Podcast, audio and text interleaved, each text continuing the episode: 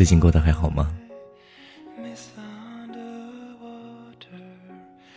会不会突然想起那个遥远的人，就感觉那些故事好像就是昨天发生的，但转念一想。已经过去好多年了，没关系，过去的我们就忘记吧。毕竟未来一切都会变得特别美好，不是吗？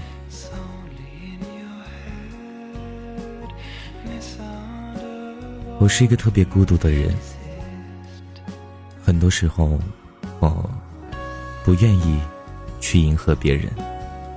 我更愿意待在属于我的小世界里，在这里自言自语，或者讲一个可爱的故事给你听。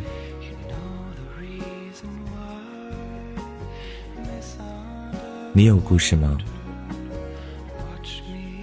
如果你有故事的话，你可以在新浪微博或者是微信公众。搜索“和善妮”，找到我，把你的故事讲给我听。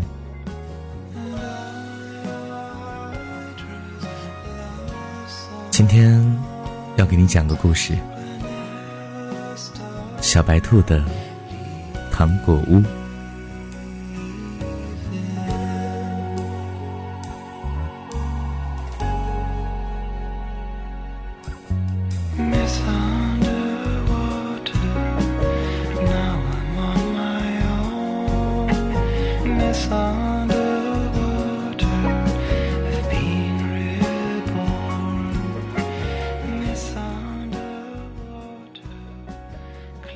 小白兔有一家糖果铺，小老虎有一个冰淇淋机。兔妈妈告诉小白兔：“如果你喜欢一个人呢，就给他一颗糖。”小白兔喜欢上了小老虎，那么那么喜欢，忍不住就把整个垫子送给了他。回家后，兔妈妈问他：“那小老虎喜欢你吗？”小白兔直点头。妈妈说：“那他为什么不给你吃个冰淇淋呢？”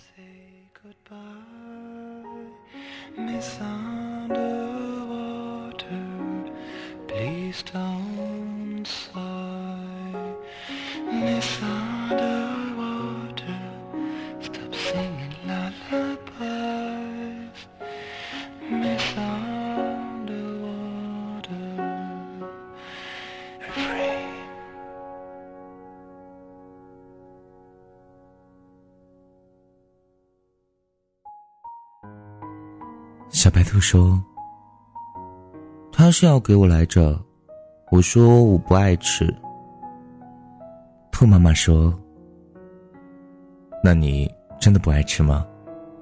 有七种口味呢。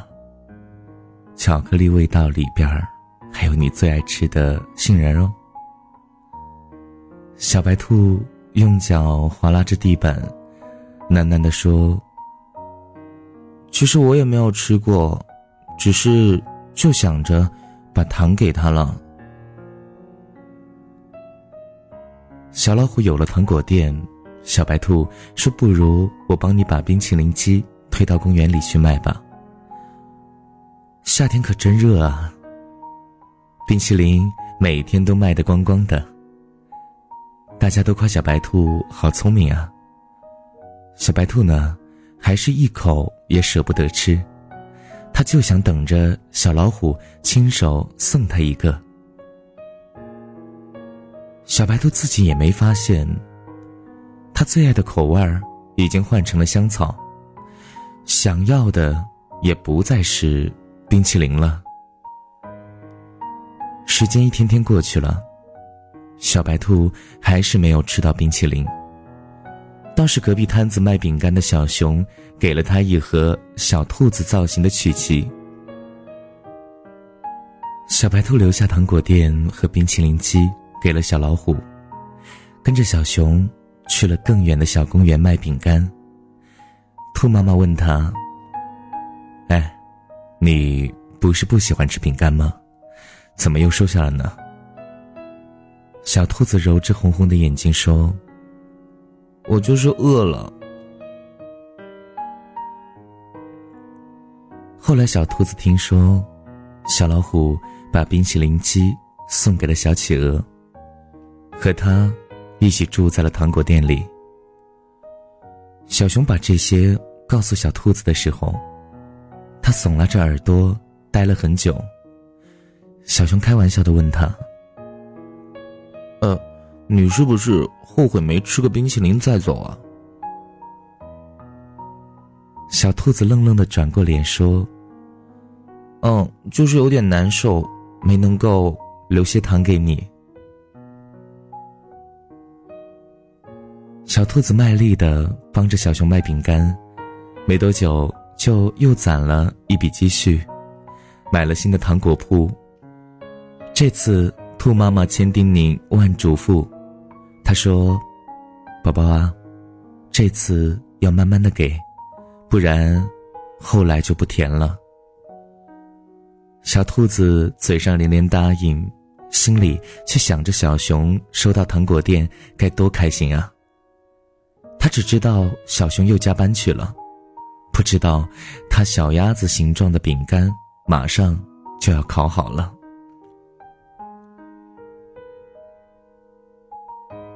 小兔子回家，看到了偷偷藏起来的。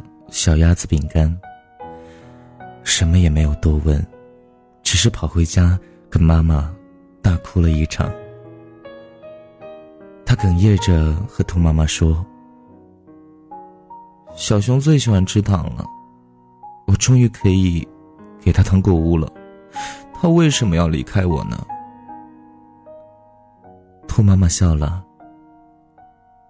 他摸摸小兔子的头说。当他不爱你了，你的糖就不甜了。小兔子还是想不通，只好带着糖果店搬去了更远的地方。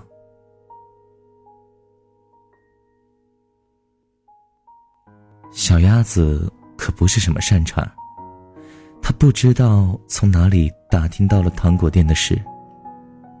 一天饭后。他揶揄的告诉小熊：“哎呀，你可不知道吧？你心里最单纯的小白兔，背着你用卖饼干的钱给自己买了好多东西呢。”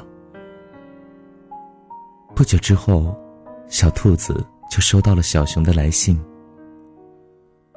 信里只有短短的几句话，大致是说小兔子走后，饼干铺子生意一直不好。钱怎么说也是卖饼干挣来的，希望小兔子能够把糖果店还给他。小兔子看完信后，眼睛哭成了桃子。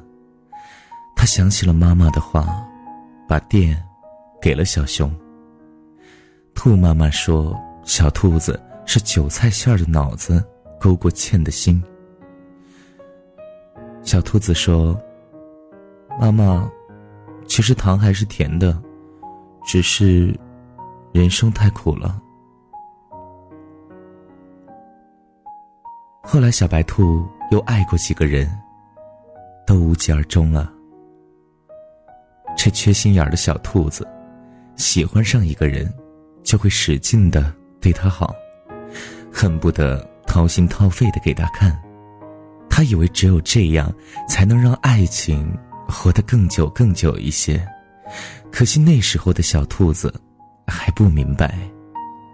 其实任何东西啊，只要够深，都是一把刀。有一天，小兔子出门，发现小熊醉倒在他门口。小熊哭着碎碎念着，说他哭得不开心，说糖果店已经被吃完了。小鸭子嫌它没本事，拍拍屁股就走了。小熊一把抱住小兔子说：“如果说世界上我还有什么值得回忆的，大概也只有你了。小兔子被勒得喘不过气来，他心里想着：也许爱上一个旧人，就不会再有新的问题了吧。很久很久以后，小兔子和别人讲起这段故事，总是感慨万分的说。那些值得回忆的事啊，就该永远放在回忆里。不知道你有没有玩过一种游戏机，投硬币的那种，有好多小爪子推啊推，硬币们互相推揉着，摇摇欲坠，却又固若金汤。投入的越多，就越难收手。机器里的硬币落得越厚重，就越不会有收获。可越是不掉币，你越觉得大奖就要来了。这个逻辑很有趣，它只在你输的时候成立。可小兔子就是这么觉得的，它在万丈悬崖边上，以为跳下去是学会飞翔的捷径。他默默的想，大奖终于要来了。他被大把的硬币即将掉落的景象迷红了眼，以至于忘记了自己没有翅膀。既然是童话，总得有点好的，不是？小兔子回到了小熊身边，日子没有想象中的糟糕。一起吃饭。逛逛公园，小熊每天都采一朵最漂亮的花回来送给他。小兔子会做一手好菜，小熊总是想着洗碗。小熊以为一切都好了，他甚至有点失望。都说感情是刻骨铭心的，可小兔子似乎没有留下任何伤痕，多可笑啊！那些拿刀子去划豆腐的人，永远都不知道疼。直到有一天晚上，小熊从厨房出来，随手递了一块饼干给小兔子。小兔子摇摇头，说：“好久都不吃饼干了。”然后他抬头看着小熊，淡淡的说：“你给过别人的东西。”就不要再给我了。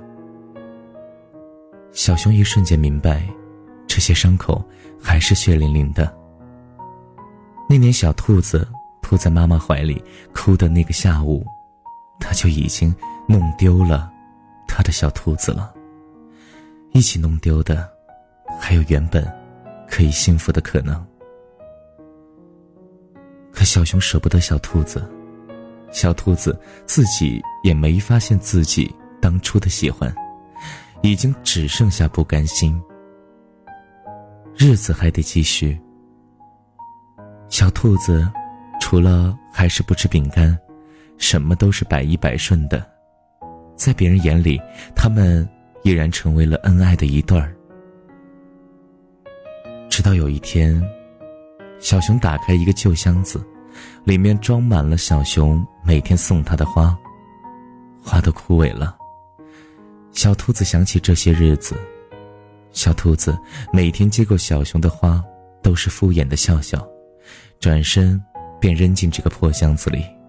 他一下子发现，原来不爱了，是早就不爱了。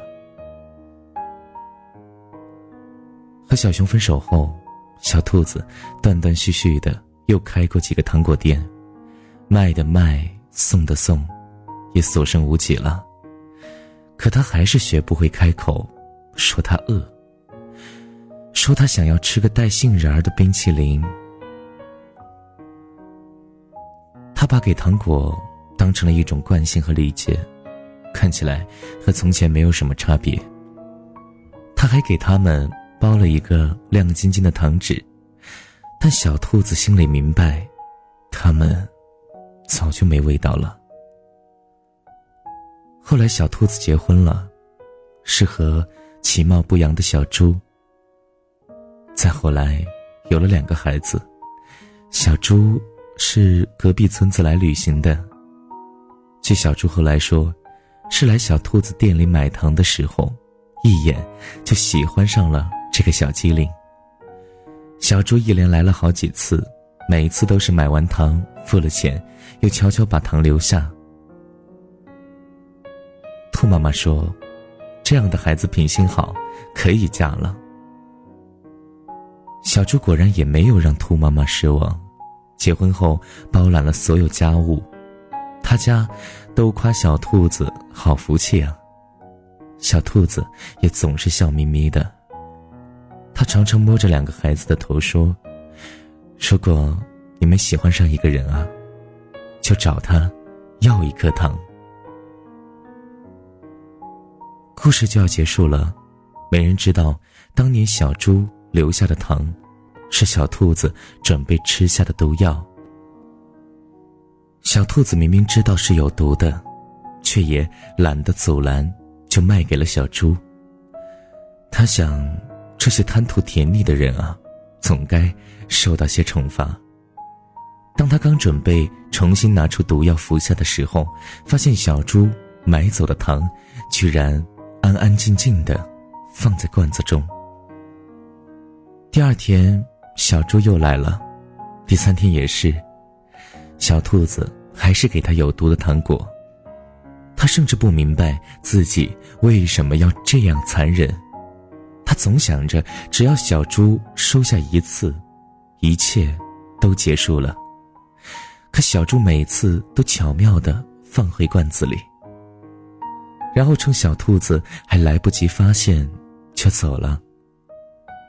小兔子在和自己较劲中，似乎又看到了春天。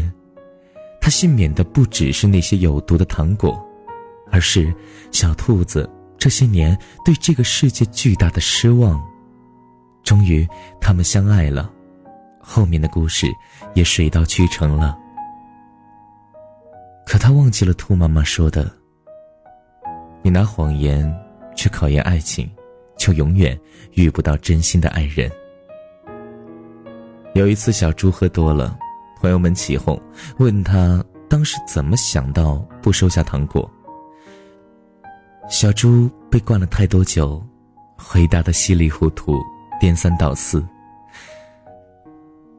但当那些字组合在一起，传到小兔子耳朵里时，在场的谁？也没有听懂。